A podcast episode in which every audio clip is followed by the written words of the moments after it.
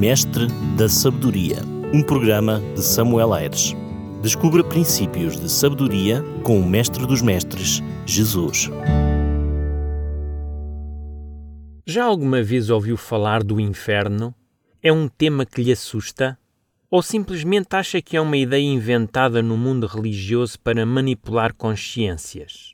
Hoje gostava de ver consigo uma parábola que o Mestre Jesus contou em que ele aborda este assunto. Acho que será muito importante percebermos o que Jesus tem a dizer sobre este tema. Mas antes de entrar na história propriamente dita, gostava-lhe de perguntar se sabe o que é uma parábola. Bem, na verdade, uma parábola é uma narração alegórica que encerra algum preceito moral ou verdade importante. Repare que eu disse preceito moral e verdade importante. Quer dizer que Jesus contava muitas parábolas para transmitir princípios morais e verdades importantes para serem vividas por cada um de nós. Uma das coisas que temos a ter em conta quando lemos uma parábola do Mestre é perceber a quem Jesus se dirige quando narra essa história. Por acaso, a parábola que vamos ver já a seguir, os visados são os fariseus. Quer isto dizer que Jesus, ao contar essa história, quis transmitir à classe dos fariseus uma lição moral e verdades que eles precisavam conhecer. E sabendo nós isso, ou seja, que a parábola visava a classe dos fariseus, não podemos usá-la para estabelecer uma doutrina, pois uma doutrina serve para todos e não somente para um grupo específico. Também precisamos perceber que uma parábola pode não ser uma verdade em si mesma. Ou seja, Jesus, ao contá-las, quis ensinar verdades, mas por vezes as parábolas não eram histórias reais. Deixe-me dar, por exemplo, dois ou três exemplos. Quando Jesus narra a parábola do grão de mostarda, diz que esta era a semente mais pequena. No entanto, mesmo que os judeus o aceitassem como sendo a semente mais pequena, a verdade é que existem sementes mais pequeninas ainda. Por isso, aceitamos o princípio moral que o Mestre quis transmitir, mas sabemos que existem outras sementes que ocupam essa categoria. Um outro exemplo de uma parábola que não deve ser entendida como literal é a da ovelha perdida. Esta não foi uma história que tenha acontecido, mas algo que Jesus contou para transmitir uma ou mais verdades. O mesmo podemos dizer sobre a parábola que iremos ver agora, ou seja, não sendo uma verdade em si mesma, pois não aconteceu, o Mestre acaba por nos deixar algumas lições importantes. Sem mais delongas, vamos então compreender melhor a parábola do rico e do Lázaro que tanta confusão traz quando mal interpretada. Para começar, esta parábola do rico e do Lázaro era uma história popular conhecida na época de Jesus mas que era contada de forma diferente. Haviam estes dois personagens, o rico e o Lázaro, mas os acontecimentos ocorriam inversamente à forma como Jesus a contou. Ao trocar os destinos dos personagens, colocando o rico no inferno e o pobre Lázaro no seio de Abraão, Jesus tensionava demonstrar princípios que tinham sido subvertidos, mal interpretados e ensinados de forma errada pelos dirigentes judaicos. Lemos assim em Lucas 16, a partir do versículo 19. Ora, havia certo homem rico que se vestia de púrpura e de linho finíssimo, e que todos os dias se regalava esplendidamente. Havia também certo mendigo chamado Lázaro, coberto de chagas, que jazia à porta daquele, e desejava alimentar-se das migalhas que caíam da mesa do rico, e até os cães vinham lamber-lhe as úlceras. Jesus começa a sua parábola trocando os nomes. O pobre, que não devia ser nem nomeado o nome, o mestre chama-o de Lázaro. E ao rico, que devia ser conhecido pelo seu nome, Jesus apenas o denomina de rico. Só esta alteração era algo impensável para o pensamento farisaico. Isto porque ser pobre era visto como um castigo do céu e o ser rico como um sinônimo de bênçãos divinas. Por isso, seria o rico a ter o nome e não o pobre. Jesus, no entanto, vai dizer a seguir que o rico vivia bem, desfrutando daquilo que os seus bens materiais lhe podiam dar, sem que este mostrasse compaixão com o pobre Lázaro, que vivia em sofrimento e no meio da pobreza. Jesus segue a contar a história dizendo: Aconteceu morrer o mendigo e ser levado pelos anjos para o seio de Abraão, morreu também o rico e foi sepultado. No inferno, estando em tormentos, levantou os olhos, viu ao longe Abraão e Lázaro no seu seio. Aqui a parábola começa a criar problemas. Isto porque não existe nenhum texto bíblico que mostre que a recompensa para os maus ou para os bons acontece depois deles morrerem. Ou seja, sempre que a Bíblia fala de recompensa dos justos ou do castigo dos ímpios, aponta para o momento da segunda vinda de Jesus e não propriamente para o instante a seguir à sua morte. O próprio Mestre Jesus, a certa altura, disse e lemos isso em Mateus 16, 27, porque o Filho do Homem há de vir na glória do seu Pai com os seus anjos e então retribuirá a cada um conforme as suas obras. Como é que Jesus, aqui neste texto que acabei de ler, fala de recompensa após a segunda vinda e na parábola que estamos a refletir diz que ambos, o rico e o Lázaro, a receberam logo após a morte? Repare que, nesta parábola, Jesus limita-se a recontar a história já conhecida pelos seus ouvintes, mas, ao contrário da crença popular, Jesus coloca o pobre Lázaro no seio de Abraão e o rico no inferno. Imagine só o choque teológico que Jesus causou nos seus ouvintes. Mais do que querer ensinar sobre o momento exato da recompensa, Jesus quis mostrar que aquilo que fazemos enquanto vivemos pode definir o nosso destino eterno. Se bem que não sejamos salvos pelas obras, elas têm um papel importante no nosso destino. Talvez esta questão de fé e obras possa ser falada num outro programa mais à frente. Mas percebemos que o rico teve a oportunidade de fazer o bem e não o fez. E isso pode ser para mim e para si que nos ouve um alerta. Já pensou qual tem sido a sua obra? É alguém que está atento às necessidades do próximo ou simplesmente só olha por si? Por vezes pensamos que a felicidade e a realização pessoal vêm quando trabalhamos por nós próprios, quando conseguimos obter muito dinheiro para termos o que ansiamos. Mas a verdade é que a verdadeira felicidade acontece quando descobrimos que podemos ser úteis trabalhando em prol do outro. Pois, como diz as Escrituras, mais bem-aventurado é dar do que receber. Já pensou que se a nossa felicidade dependesse dos bens que temos, Deus seria um ser injusto? Pois só alguns é que obteriam a felicidade, enquanto que a maioria seria infeliz. Sabia que a felicidade não vem das coisas que possuímos, mas sobretudo dos relacionamentos onde investimos? Voltando à parábola, Jesus diz que Lázaro foi levado para o seio de Abraão. Que lugar é este? Os judeus e os fariseus, em particular, acreditavam que o seio de Abraão era um lugar onde os justos iriam depois de morrer, uma espécie de paraíso. Será que o anfitrião Abraão tinha o poder de salvar os justos? E se tinha esse poder, para onde foram os justos que viveram antes de Abraão? Pense, por exemplo, em Noé que viveu antes de Abraão. Para onde foi ele depois de morrer? A Bíblia é muito clara quando mostra que os mortos nada sabem, nada sentem, não louvam a Deus, mas descansam no pó até à vinda de Jesus. E Noé também faz parte desse grupo. Neste texto, Jesus não se detém a explicar ou a justificar aquilo que parece inconsistente em relação ao resto das Escrituras. O seio de Abraão era uma crença popular e não uma verdade bíblica tanto mais que é dito, no inferno, estando em tormentos, levantou os olhos e viu ao longe Abraão e Lázaro no seu seio. Pense comigo, a que distância se encontra o céu do inferno? Ou, segundo esta história, o seio de Abraão e o inferno? Será que os residentes de um lugar podem ver os residentes do outro lugar? Já imaginou como viveria um parente seu no céu, sabendo que você está a arder no inferno? Que tipo de céu seria o céu para ele? Tudo isto não faz o mínimo sentido, pois não? Jesus continua a contar a história. Relembro que Jesus pega numa história e crença popular da época para ensinar algumas verdades importantes. Ele então diz: Então chamando disse: Pai Abraão, tem misericórdia de mim. E manda Lázaro que molhe em água a ponta do dedo e me refresque a língua, porque estou atormentado nesta chama.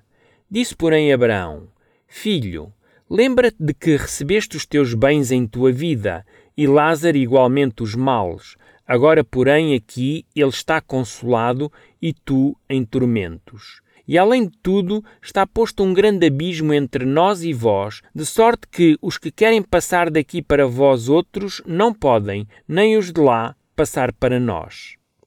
Será que um espírito tem sede? E se for esse o caso, será que o dedo molhado de Lázaro saciaria a sede do rico? Por outro lado, como explicamos o diálogo entre o céu e o inferno? Será que os justos e os ímpios irão manter diálogos para o resto da eternidade? O que Jesus quis mostrar com este diálogo? Não devemos esquecer que os visados nesta parábola são os fariseus, e para eles Jesus estava a dizer que a sua condição, o seu status e mesmo o ser religioso não era uma garantia do céu. Depois, Jesus quis também mostrar que existe um abismo entre o rico e Lázaro.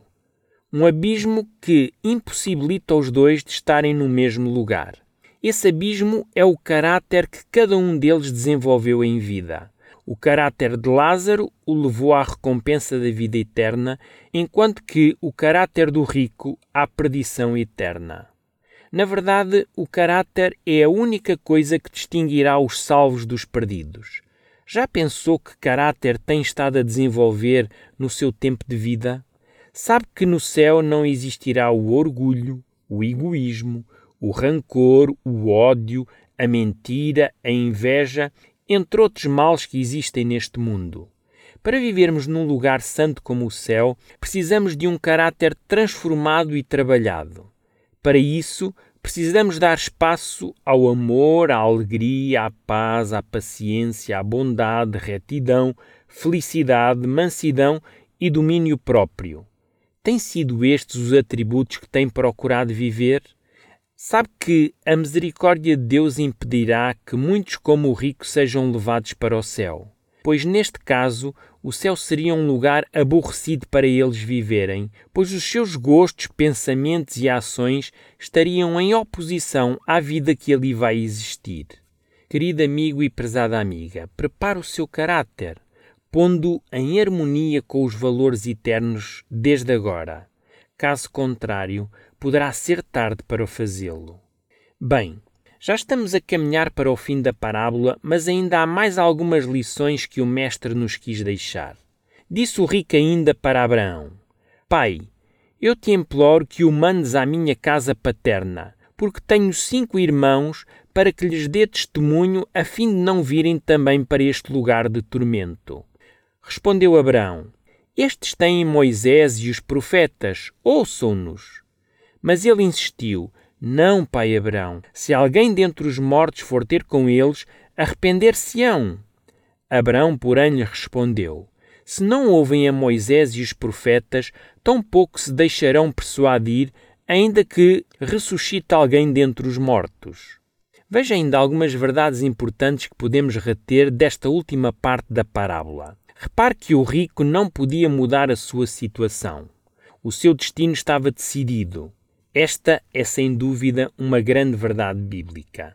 O rei Salomão diz-nos assim no livro de Eclesiastes, no capítulo 9, versículo 10: Tudo quanto te vier à mão para fazer, faze-o conforme as tuas forças, porque na sepultura para onde tu vais não há obra nem projetos, nem conhecimento, nem sabedoria alguma não há uma segunda oportunidade.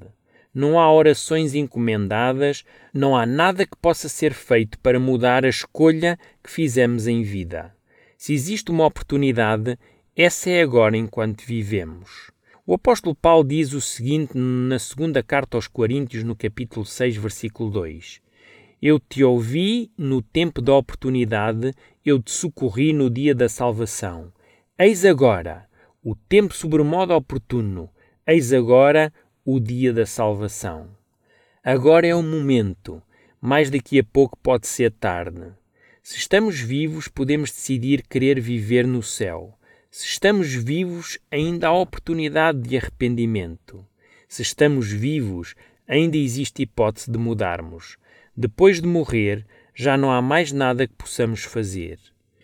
Jesus também nos quer ensinar com esta parábola que comunicar com os vivos também será impossível. Não existe contacto entre o mundo dos mortos e o mundo dos vivos. É provável que tenha ouvido histórias de pessoas que dizem ter falado com um ente querido que morreu.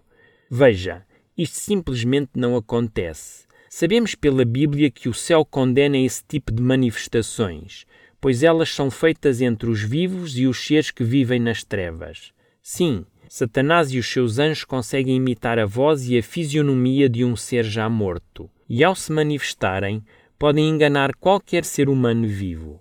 Todas as manifestações captadas pelos nossos sentidos podem nos induzir em erro. Não basta ver ou ouvir, não basta tocar ou provar, pois de todas elas se utiliza o diabo para nos enganar. Veja como Jesus nos quer dar segurança quanto a essas manifestações sobrenaturais. Diz assim: Respondeu Abraão: Eles têm Moisés e os profetas, ouçam-nos. Repare que o rico sugeria que um morto, neste caso Lázaro, fosse avisar os irmãos para que se arrependessem e não terminassem naquele lugar como ele. Mas a resposta foi: Eles têm Moisés e os profetas, ouçam-nos. Ao referir Moisés e os profetas, Jesus quis nos ensinar que as Escrituras são a nossa segurança, nelas temos tudo o que necessitamos para a nossa salvação. Repare que, acima de qualquer manifestação sobrenatural, seja da parte de Satanás ou seja da parte de Deus, as Escrituras devem ser sempre a regra da nossa fé. No Antigo Testamento, o profeta Isaías alerta, e nós encontramos isso no capítulo 8, versículo 20, à lei e ao testemunho se eles não falarem desta maneira, jamais verão a alva. Repare que a lei são os livros de Moisés e o testemunho são os dos profetas. Caso alguém fale, deve falar de acordo com o que está escrito, pois como diz o apóstolo Paulo em Gálatas capítulo 1, versículo 8, mas ainda que nós, ou mesmo um anjo vindo do céu, vos pregue um evangelho que vá além do que vos temos pregado, seja anátema, ou neste caso maldito. Jesus alertou inúmeras vezes que muitos falsos cristos e muitos falsos profetas virão e enganarão a muitos. A nossa única salvaguarda não são os sentidos, não é o que eu vi ou o que eu senti, mas unicamente o que lemos nas Escrituras. Se não ouvem a Moisés e os profetas, tampouco se deixarão persuadir, ainda que ressuscite alguém dentre os mortos. Sinais miraculosos acontecerão mais e mais. Mas a nossa fé não deve estar baseada nesses sinais. Sabe que não são os milagres que nos vão convencer da verdade? O Mestre Jesus fez dezenas e dezenas de milagres e, mesmo assim, muita gente o rejeitou. Mesmo depois de Jesus ter ressuscitado um amigo que também se chamava Lázaro, vemos que a oposição a Jesus ainda se agravou mais. Não foi esse sinal que mudou o coração das pessoas. Não vale a pena consultar os médios ou os necromantes, pois ali nada do que seja feito tem a ver com a lei e com o testemunho. Nesta parábola do rico e do Lázaro, Jesus quis ensinar aos fariseus três grandes verdades. A primeira foi que os ricos não têm vantagem quanto à vida eterna. A segunda é que todos nós somos responsáveis pelo bem que sabemos, mas que não fazemos. E, finalmente, os sinais não são determinantes para a nossa escolha.